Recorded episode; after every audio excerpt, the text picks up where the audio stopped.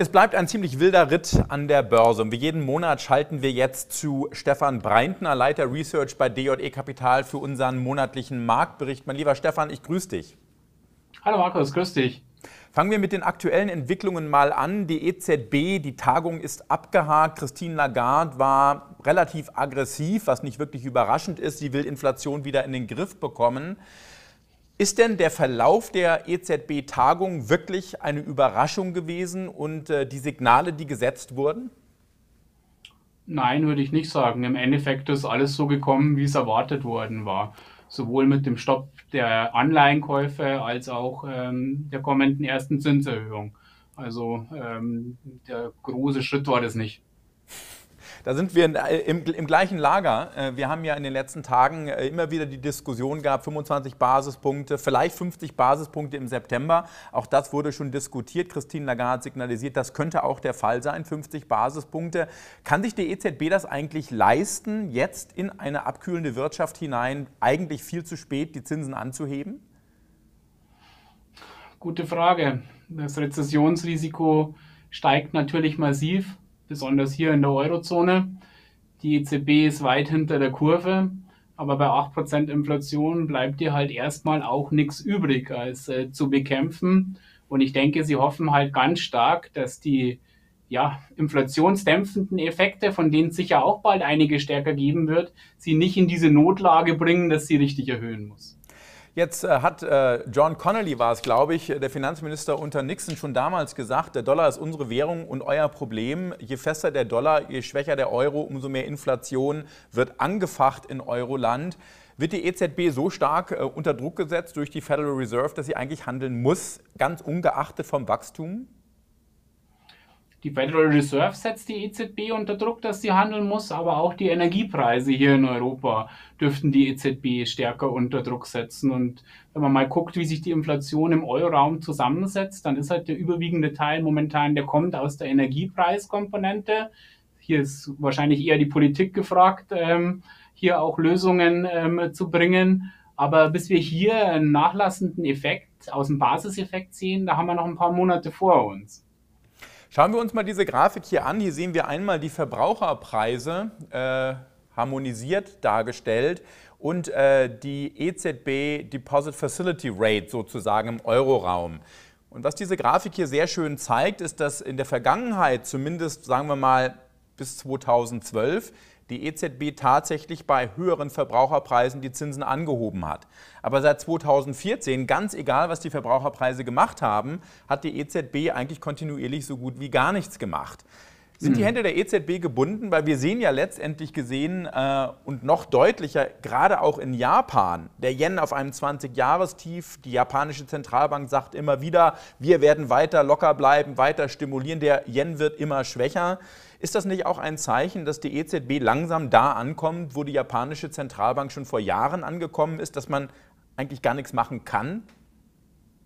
Sieht fast danach aus. Also die EZB 2013 Staatsschuldenkrise und äh, die Angst, äh, Südeuropa, wahrscheinlich inklusive Frankreich, bei einem zu restriktiven Kurs in große Probleme zu bekommen, die ist natürlich da. Das ist äh, sicher nicht in der Pressekonferenz ein Thema, aber in den Hinterköpfen. Und Japan, das ist schon verrückt, ja. Also wie stark der Yen dieses Jahr sowohl zum Dollar als auch zum Euro weiter abgewertet hat. Ich denke mal, viele japanische Unternehmen, Markus, die werden bald überraschen, ja, weil halt einfach die meisten Analysten diese Währungskurse nicht in ihren Modellen haben und natürlich durch die Umrechnung der Auslandsgewinne die Unternehmen da besser abschneiden. Ja, aber um auf die Frage einzugehen, der EZB sind natürlich in gewisser Hinsicht die Hände gebunden, sonst haben wir die nächste riesige Staatsschuldenkrise hier in Euro. Und bei der hohen Schuldenlast äh, sind halt die Zinssätze, dass wir real positiv sind, eigentlich völlig unmöglich. Jetzt spielt Inflation natürlich eine ganz, ganz große Rolle. Äh, die amerikanische Notenbank hat ja auch viel zu lange gewartet, um zu agieren. Jetzt muss man dafür umso aggressiver agieren, die Inflation wieder einzufangen. Das Brockhaus Jeffries in den USA befürchtet, dass die EZB hier einen klassischen geldpolitischen Fehler gemacht. hat. Nachdem man zu lange gewartet hat, wird jetzt zu spät agiert. Ist es nicht denkbar, dass die Inflation äh, doch jetzt in den nächsten Monaten an Dynamik verliert? Und wenn ich die Frage gleich mit anknüpfen mhm. kann, Stefan, du bist ja im Energiebereich auch, ist ja mit einer deiner, deiner großen Themen. Kann die Inflation überhaupt nachlassen mit einem ewig weiter steigenden Ölpreis? Also zunächst mal, Markus, glaube ich nicht, dass der Ölpreis ewig weiter steigt. Weil ab einem gewissen Niveau äh, wird einfach weniger auch nachgefragt. Ich glaube, wir sehen hier auch noch große Nachholeffekte. Die Leute wollten jetzt einmal mal raus, äh, deswegen waren die Driven Miles und solche Sachen äh, relativ hoch. Aber bei diesen hohen Preisen wird irgendwann einfach weniger gefahren und auch weniger nachgefragt werden. Also ich glaube, hier äh, sieht man das schon auf der Energieseite. Aber Stefan, um Stefan mhm. wenn ich da einhaken kann, ich will dich nicht unterbrechen, aber Goldman Sachs sieht jetzt WTI bei 135 Dollar im dritten Quartal. Wir sind bei, 109, mhm. bei 121. JP Morgan sieht äh, den Ölpreis auch weiter steigen. Beide sagen, äh, mit der Öffnung der Wirtschaft Chinas nach den Covid-Lockdowns und dem doch sehr limitierten Angebot an den Märkten ist das Ende der Fahnenstange beim Ölpreis noch nicht erreicht. Das müsste doch eigentlich inflationstreibend sein. Ja, da stimme ich dir zu. Ähm, ich möchte auch gar nicht diese Prognosen da jetzt als äh, schlecht oder sowas betiteln, aber was ich damit sagen will, dass wenn man sich die Inflation anschaut und was immer im Jahresvergleich passiert ist, ja, da hat sich der Ölpreis ja stellenweise verdoppelt und das hat die Inflation so getrieben. Und wenn wir jetzt halt in Q3 von 120 nochmal 10% steigen, ähm, das macht nicht mehr so viel aus, ähm, wie es eben vorher ausgemacht hat. Das wollte ich damit sagen, ja. Und ich sehe jetzt den Ölpreis nicht ähm, sich nochmal verdoppeln vom heutigen Niveau aus. Ja? Also, dass wir auf über 200 und Co. gehen. Das wollte ich damit sagen, dass quasi dieser Druck die letzten zwei Jahre aus der Energiepreiskomponente, der eben die Inflation um einige Prozentpunkte angefeuert hat, der wird so stark nicht mehr kommen. Dass es noch weiter steigen kann, halte ich für nicht ausgeschlossen. Aber wie gesagt, wir sind bei knapp über 120 und die Prognosen, die sind jetzt noch so 10 Prozent weiter hoch. Es ist nicht mehr dieser Effekt, den wir, den wir vorher hatten hatten. Und im nächsten Jahr werden wir dann da in einen Basiseffekt reinlaufen. Ja, dann ähm, gehen, gehen wir gegen hohe Comps und in 2023 aller Voraussicht nach wird die Energiepreiskomponente nicht mehr zu einem Anstieg führen. Und Vielleicht ganz kurz, weil du auch ja. gefragt hast, was läuft denn anders auf einmal? Also ich sehe die Frachtraten ziemlich schnell runterkommen zurzeit, ja, insbesondere Shanghai, Los Angeles äh, fällt kräftig. Das äh, könnte mit Zeitverzug dann auch die Logistikkosten, die ja viele Unternehmen stark belastet haben, ähm, drücken und hier zu einer Entlastung führen. Ich sehe die Halbleiterlagerbestände massiv ansteigen seit einigen Wochen. Insbesondere diejenigen Chips, die in den Gütern, die die Preise ja auch oftmals so getrieben haben und auch die Inflationsrate, ähm, Autos, ähm, jetzt nicht im Luxussegment, Waschmaschinen, Kühlschränke, da geht die Verfügbarkeit von Chips doch deutlich hoch und das sollte schon zu einer Entlastung ähm, nicht unbedingt jetzt äh, sofort die nächsten Monate, aber im Zeitverlauf ähm, bringen. Ja, das ist spannend, dass du das sagst. Äh, ne? Bauholz in den USA ist deutlich gesunken. Wir haben den Einzelhandel, Target und Walmart leiden beide unter sehr hohen Lagerbestände, müssen die jetzt abbauen mit großen Rabatten. Auch das sorgt natürlich für Preisdruck. Gebrauchtwagenpreise sind rückläufig. Und Stefan, ich weiß nicht, wie die Zahl bei euch aussieht, aber wenn man sich mal hier in den USA das Geldmengenwachstum anschaut, das M2 Geldmengenwachstum im vergangenen Jahr plus 27 Prozent und jetzt mhm. quasi mhm. etwa bei 6 Prozent. Und man sieht, dass das für die Verbraucherpreise oft ein leitender Indikator ist. Also das Geldmengenwachstum kühlt ab. Wir haben global, glaube ich, mittlerweile über 50 Zinsanhebungen gesehen in dieser Welt. Das Geldmengenwachstum scheint also international ein bisschen oder teils erheblich an Dynamik zu verlieren.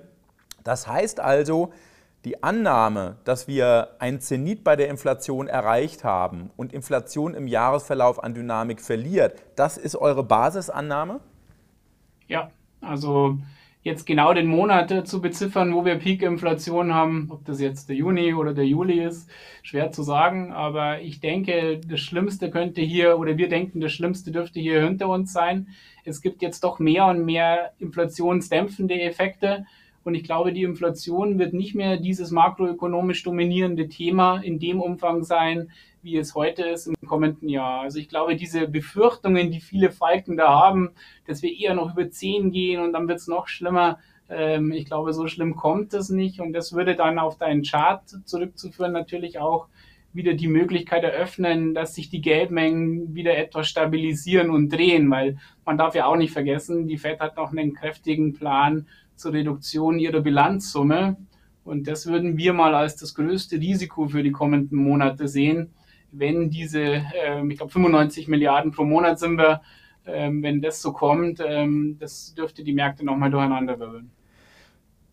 Autopilot, sehen wir das äh, bei der amerikanischen Notenbank? Wir hatten ja zeitweise die Hoffnung, dass im September vielleicht äh, eine Pause der Zinsanhebung eingeleitet wird. Ich persönlich fände das sehr überraschend, wenn die Notenbank das jetzt schon signalisieren würde. Man muss ja die Glaubwürdigkeit wiederherstellen, letztendlich gesehen. Ähm, glaubst du, dass äh, die Notenbank auf Autopilot weiterfährt oder dass zu guter Letzt eben doch auch vielleicht vor den Midterm Elections in den USA erstmal pausiert wird und abgewartet wird, wie sich die Daten wirklich entwickeln? Ich hoffe, dass das Wort Autopilot nicht mehr oft fällt, ja, weil das Wort Autopilot, das verstört die Märkte so und das hat schon äh, einmal unter Jerome Powell zu so einer starken Marktkorrektur äh, geführt. Ähm, also bitte kein Autopilot wäre mein einziger Ratschlag, ja, sondern eben datenbezogen. Und wir haben momentan mehr und mehr Daten. Du hast es vorher auch schon mal im Immobilienmarkt angesprochen oder wenn man sich mal die längerfristigen Kaufabsichten für Häuser oder langfristige Güter oder in den oder Autos in den USA anschaut, ich glaube, da sind wir unter das Niveau von 1982 momentan gefallen. Ähm, also ich denke, eine datenbezogene Politik, ähm, das wäre ganz, ganz wichtig, was der Börse dann auch helfen könnte. Wir sehen jetzt, äh, dass die Renditen der Staatsanleihen schon auch in den USA äh, einen wesentlichen Teil der Zinsanhebung eingepreist hat. Würdet ihr, ihr setzt ja nicht nur auf Aktien, sondern auch auf Anleihen, würdet ihr selektiv bei Anleihen schon wieder zugreifen? Ja, machen wir. Also ähm, wir ähm, haben zuletzt oder wir finden einige unserer Meinung nach interessante Titel auf der Seite der Unternehmensanleihen, die im Dollarraum 5 bis 6 Prozent bei überschaubarem Risiko abwerfen. Ähm, auch im Euroraum findet man wieder über 4 Prozent. Also das war vor zwei Jahren noch eine ganz andere Welt. Und äh, wir denken doch, dass es hier jetzt auch Chancen gibt, bei dem einen oder anderen Emittenten wieder zuzugreifen. Wenn wir jetzt also Inflationserwartungen haben, die äh, den Zenit erreichen, möglicherweise zurücklaufen im zweiten Halbjahr, wir haben einen Rentenmarkt, Bondmärkte, die im Wesentlichen die Zinsanhebung schon eingepreist haben, möglicherweise sinken die Renditen schon wieder, also nicht verwechseln bitte mit Zinssenkung, sondern mit den Renditen der Anleihemärkte. Was bedeutet das denn für den Aktienmarkt? Habe einen Aktienmarkt, der steht und fällt jetzt meiner Meinung nach mit ähm, äh, dieser Bilanzverkürzung in den USA. Wenn ähm, das in dem Umfang ähm, nicht so stark kommt, wie befürchtet wird, dann glaube ich, kann sich sowohl der Renten- und damit dann auch der Aktienmarkt erholen. Und ich meine, wir haben ja viele Titel dieses Jahr, Markus, auch aus dem Technologiebereich zum Beispiel, ja, ähm, die haben sich ja mehr als halbiert. Also ähm, es gibt so viele Werte, deren mittel- bis langfristiges Geschäftsmodell, das ist ja nicht tot. Nur diese exorbitanten hohen Wachstumsraten, die wird man nicht mehr ganz realisieren und die Bewertungen waren halt einfach zu hoch. Hier hat sich viel bereinigt und ähm, hier denken wir, gibt es auch Chancen. Weltweit könnte natürlich im Jahresverlauf vielleicht doch auch noch China helfen, ähm, wenn die stärker ankurbeln und auch nicht wieder über ihre irgendwelche Lockdowns zurückfallen. Aber da ist uns die Datenlage momentan noch zu unsicher und äh, darauf zu setzen, das ist halt im Prinzip äh, momentan setzen auf Prinzip Hoffnung. Wenn man sich jetzt äh, die Zahlen mal anschaut, die Gewinnwarnung, die wir teils hatten im Technologiesektor, dann wurde ein wesentlicher Teil dieser Gewinnwarnung in der Tat durch äh, den Lockdown, durch die Covid-Einschränkungen in China mit verursacht, insbesondere auch im amerikanischen Tech-Sektor. Du hast es schon angesprochen, wir sehen eine Lockerung der Covid-Restriktionen. Xi hält immer noch an seiner Zero-Tolerance-Politik an. Da liegt der Haken. Aber wenn man sich jetzt die Exportdaten im Mai anschaut, in China wesentlich stärker als erwartet. Wir sehen, dass bei Tesla die Autoproduktion im Mai in Shanghai mehr als verdreifacht wurde im Vergleich zum Vormonat. Wie wichtig ist denn die Öffnung der Wirtschaft Chinas? Einmal für die Angebotsengpässe, für die Lieferketten und für den Tech-Sektor insgesamt? Ja, ich denke, die, das Thema Verfügbarkeit ist ein sehr wichtiges Thema und äh, China ist halt nun oftmals der Produktionsstandort schlechthin. Äh, das Kernproblem bei dieser ganzen Verfügbarkeit mit dem Nadelöhrhäfen ist ja wohl die Landzeit, also der Hin- und Weitertransport. Insbesondere in den chinesischen Häfen scheinen die Lkw-Fahrer japanische Angst gehabt zu haben, da hinzufahren. Nicht, dass sie getestet werden und dann in irgendein Quarantänelager kommen. Und ich sehe das schon als sehr, sehr wichtig, ja, weil bei vielen ist die Auftragslage ja nach wie vor eigentlich gut. Und viele Unternehmen haben ja wegen Logistikkosten oder weil sie einfach das Projekt nicht ähm, fertigstellen haben können, ähm, ein Profit Warning bringen müssen. ich sehe es auch bei anderen äh, Firmen perspektivisch durchaus als Chance, Markus. Ja. Nimm zum Beispiel solche Sachen wie die, wie die Windturbinenindustrie weltweit. Ja. Hat ganz massiv unter diesen Hafenschließungen und insbesondere unter dieser Verzögerung des Transports gelitten, weil musst dir vorstellen, die haben das ganze Equipment an irgendeiner äh, Site und äh, ja, dann kommt das Schiff nicht, ja, aber der Kran soll schon wieder weiterfahren. Das hat für viele Unternehmen zu solchen Verwerfungen geführt und die vor so riesen Probleme gestellt, dass das äh, insbesondere auf der Logistikseite wirklich Entlastung bringen könnte. Und bei manchen Unternehmen macht es 20, 25 Prozent der Kosten aus. Ich möchte äh, nochmal, ne, um ein bisschen Devil's Advocate zu spielen, also des Teufels Advokat, äh, die Pandemie war insgesamt schlecht, aber es gab sehr große Gewinner im Umfeld der Pandemie, der Tech-Sektor. Jetzt haben wir also die, äh, die äh, Gelegenheit, dass die Angebotsengpässe sich normalisieren. Das ist insgesamt gut, äh, aber für einige Unternehmen auch sehr schlecht. Die haben ja davon profitiert, dass es Angebotsengpässe gab. Du sprichst selbst mhm. davon, dass jetzt zum Beispiel bei Halbleitern die Lagerbestände sehr stark steigen. Was bedeutet das für euch als Asset Manager? Worauf achtet ihr jetzt bei der Auswahl von Firmen und Branchen? Und ja, wir versuchen nach wie vor diejenigen ähm, Unternehmen ähm, zu finden, wo wir einigermaßen gute Visibilität haben. Ähm, dann äh, sehen wir halt bei sehr, sehr stark gefallenen Unternehmen, ähm, da denken wir beispielsweise jetzt aus dem Renewables-Sektor, ähm, die eben von dieser Logistikkosten, Logistikketten-Thematik stark betroffen waren, aber eine sehr, sehr gute Langfristperspektive haben. Da sehen wir Chancen. Wir sehen auch Chancen bei zu stark äh, gefallenen äh, Technologietiteln. Ähm, wir glauben weiter, dass dieses ganze ähm, Agrarthema nach wie vor nicht tot ist, auch wenn es die letzten Tage etwas korrigiert hat. Ähm, wir sehen auch auf der ganzen Energieseite, maybe, oder ist vielleicht ein bisschen alles heiß gelaufen, aber von der Gewinnentwicklung sieht es da äh, sehr, sehr gut aus. Ähm, das sind so die Sachen, wo wir äh, momentan stärker drauf schauen. Plus generell etwas auf defensive Aktien weiterhin übergewichtet und das Thema Preissetzungsmacht, das glaube ich, bleibt äh, sehr, sehr wichtig auch nach vorne. Sind defensive Aktien nicht zu teuer geworden mittlerweile? Zyklische wurden ja sehr stark abgestraft. Wir sehen ein sehr großes Gap zwischen der Bewertung defensiver und zyklischer Werte. Muss man da auch gezielt ja. hinschauen, anstatt zu sagen, ah, defensiv besser als zyklisch? Ich glaube, man muss generell viel, viel gezielter hinschauen, ja, die nächsten Jahre als in den letzten Jahren. Also beide Dip oder ähm, ähm Kauf den ETF, das hat ja immer wunderbar funktioniert. Ähm, das sage ich jetzt nicht, weil wir ein aktiver Investor sind, sondern es ist wirklich meine Überzeugung. Ähm, ich glaube, das wird nach vorne hin ähm, etwas schwieriger ich würde sagen, sowohl als auch, Markus. Also ich denke, bei den äh, qualitativen Werten, die immer noch teuer sind, die gut gelaufen sind, da gibt's äh, tolle Einzelstories, ja, wo sich wirklich vieles tut. Beispielsweise Pharma-Diabetes-Bereich, ja, also ich meine, hier sind zwei Firmen weltweit, die ein Duopol haben, wo wirklich auch nach wie vor sehr, sehr gute Wachstumsraten und tolle Stories zu finden sind. Ähm, ja, aber auch der eine oder andere Zykliker dürfte bei einer Entspannung der Logistikkosten und Lieferkettenseite Potenzial bieten.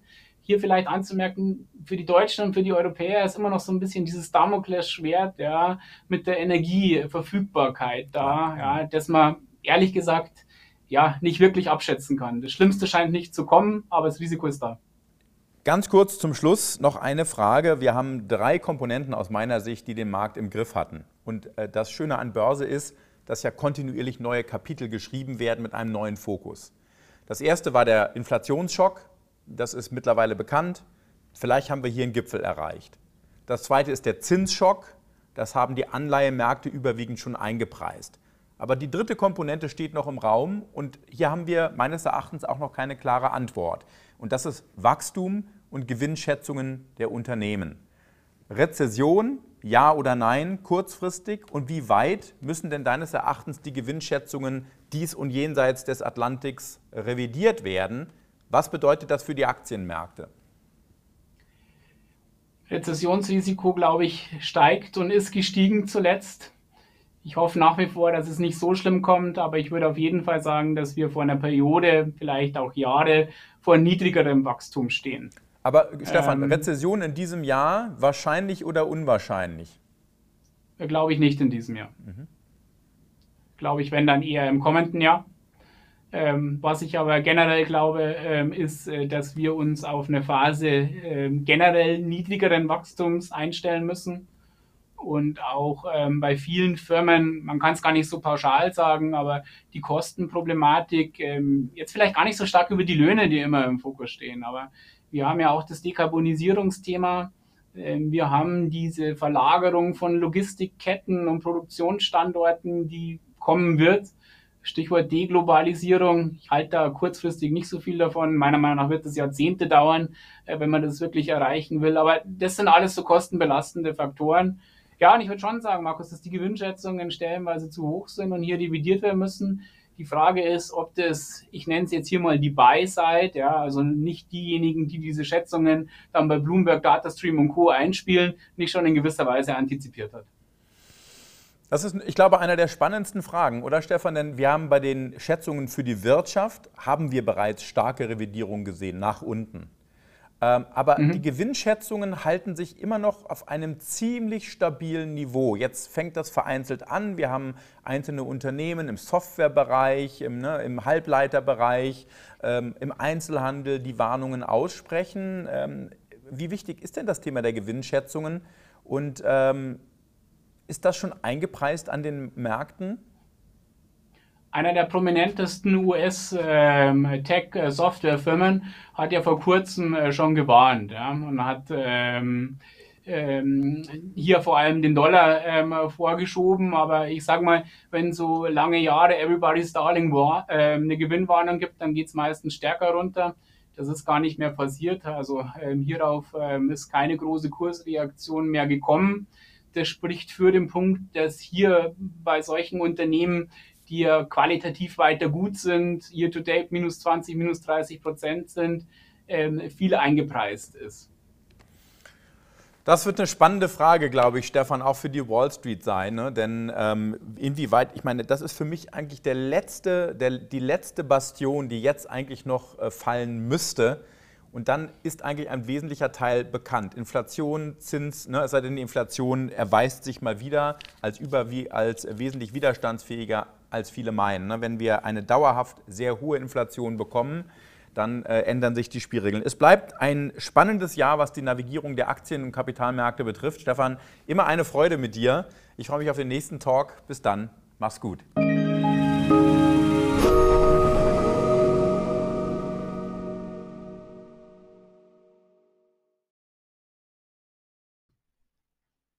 Dies ist eine Marketinganzeige der D&E Kapital AG. Alle hier veröffentlichten Angaben dienen ausschließlich ihrer Information und stellen keine Anlageberatung oder sonstige Empfehlung dar. Die in diesem Podcast enthaltenen Aussagen geben die aktuelle Einschätzung der D&E Kapital AG wieder. Diese können sich jederzeit ohne vorherige Ankündigung ändern. Alle getroffenen Angaben sind mit Sorgfalt entsprechend dem Kenntnisstand zum Zeitpunkt der Erstellung gemacht worden. Für die Richtigkeit und Vollständigkeit kann jedoch keine Gewähr und keine Haftung übernommen werden. Der Podcast und der Inhalt sind urheberrechtlich geschützt